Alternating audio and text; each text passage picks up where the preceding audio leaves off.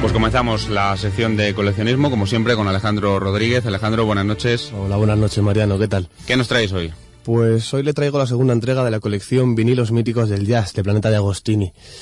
Y vea, hace un rato estaba escuchando el vinilo y pienso que quizás sea escuchando jazz cuando tiene más encanto oír el ligerísimo sonido de las estrellas del vinilo.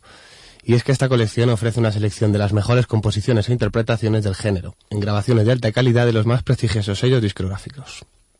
Los LPs van acompañados de fascículos dedicados a los álbumes y a sus intérpretes, que incluyen la biografía del artista, una sección especial sobre el disco, anécdotas y fotografías de gran calidad. Como ya saben, la primera entrega estaba dedicada a Miles Davis a su disco Kind of Blue. Y hoy voy a hablarles de la segunda, dedicada a otro álbum que hizo historia, A Love Supreme, de John Coltrane. Este es sin duda alguna uno de los discos que más ha influido en la música contemporánea en todos los estilos. Fíjese Mariano en lo que dijo Patti Smith. A Love Supreme transmite un sentimiento de autoridad moral de la forma más humilde y espiritual. O en esta maravillosa frase de Carlos Santana. A Love Supreme resultó una forma sublime de presentar a la humanidad el lenguaje radiante de la luz. Gran frase, ¿verdad, Mariano? Si viene de Patti Smith, eso es, en fin, eh, una garantía total. Eso es. Si quiere, vamos a recordar quién fue John Coltrane para los oyentes. Su nombre real era John William Coltrane, pero sus amigos y seguidores le llamaban Train, Tren en español, porque además de ser la segunda parte de su apellido, una de sus más famosas improvisaciones recordaba el paso de una locomotora a gran velocidad. John Coltrane o Train nació el 23 de septiembre de 1926 en Hamlet, el estado de Carolina del Norte. A finales de la década de los 40 se traslada a Nueva York, el epicentro del jazz, y en el 49 consigue entrar como tercer saxo alto sin derecho a solos en la Big Band de Daisy Gillespie.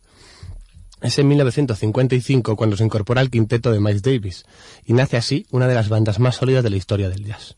Fue una época de altibajos porque Coltrane pasaba entonces una etapa difícil debido al alcohol y a las drogas. Pero a pesar de todo, el gran Davis le abrió nuevos caminos, le regaló su primer saxo y a su lado Coltrane fue descubriendo las enormes posibilidades de ese instrumento en el mundo del jazz. A partir de 1960 se adentra en el free jazz y funda su memorable cuarteto había comenzado entonces su búsqueda de la espiritualidad musical, que a lo largo de siete años produciría varias obras maestras. A mediados de la década de los 60 entra en contacto con el gurú San Ra y comienza a trabajar sobre sus ideas musicales y espirituales. Esta unión se trunca en 1967 cuando John Coltrane abandona los escenarios debido a un cáncer hepático que acaba con su vida antes de que acabe el año. Tres años antes, en 1964, nace este disco, A Love Supreme, Coltrane vivía una etapa de estabilidad profesional y equilibrio personal, pues se había casado con la arpista Alice MacLeod y ese mismo año nace su primer hijo. Se centra entonces en la búsqueda del equilibrio espiritual y se encierra en su desván para componer. Decía que buscaba algo que nunca antes se habría tocado y meditaba sobre la música que oía en su interior. Su mujer contó con emoción que cuando bajó del desván fue como Moisés bajando de la montaña, que tenía paz y alegría en su rostro cuando dijo lo que lo tenía todo listo. El 9 de septiembre se grabó la suite en un estudio de Nueva Jersey. Coltrane escribió un largo poema que en realidad era una plegaria, y en el tramo final de la suite, las inflexiones del saxo siguen el texto de esos salmos. Una verdadera maravilla. Su mujer Mariano recordaba así la grabación. Llámale conciencia universal, sentir supremo, naturaleza, Dios. Llámale como más te guste, pero esa fuerza estaba allí y su presencia era tan fuerte que casi se podía palpar. Y Alejandro, si queremos disfrutar de esta música maravillosa de Coltrane y además con el sonido inconfundible de la aguja del vinilo, que es maravilloso, ¿qué tenemos que hacer?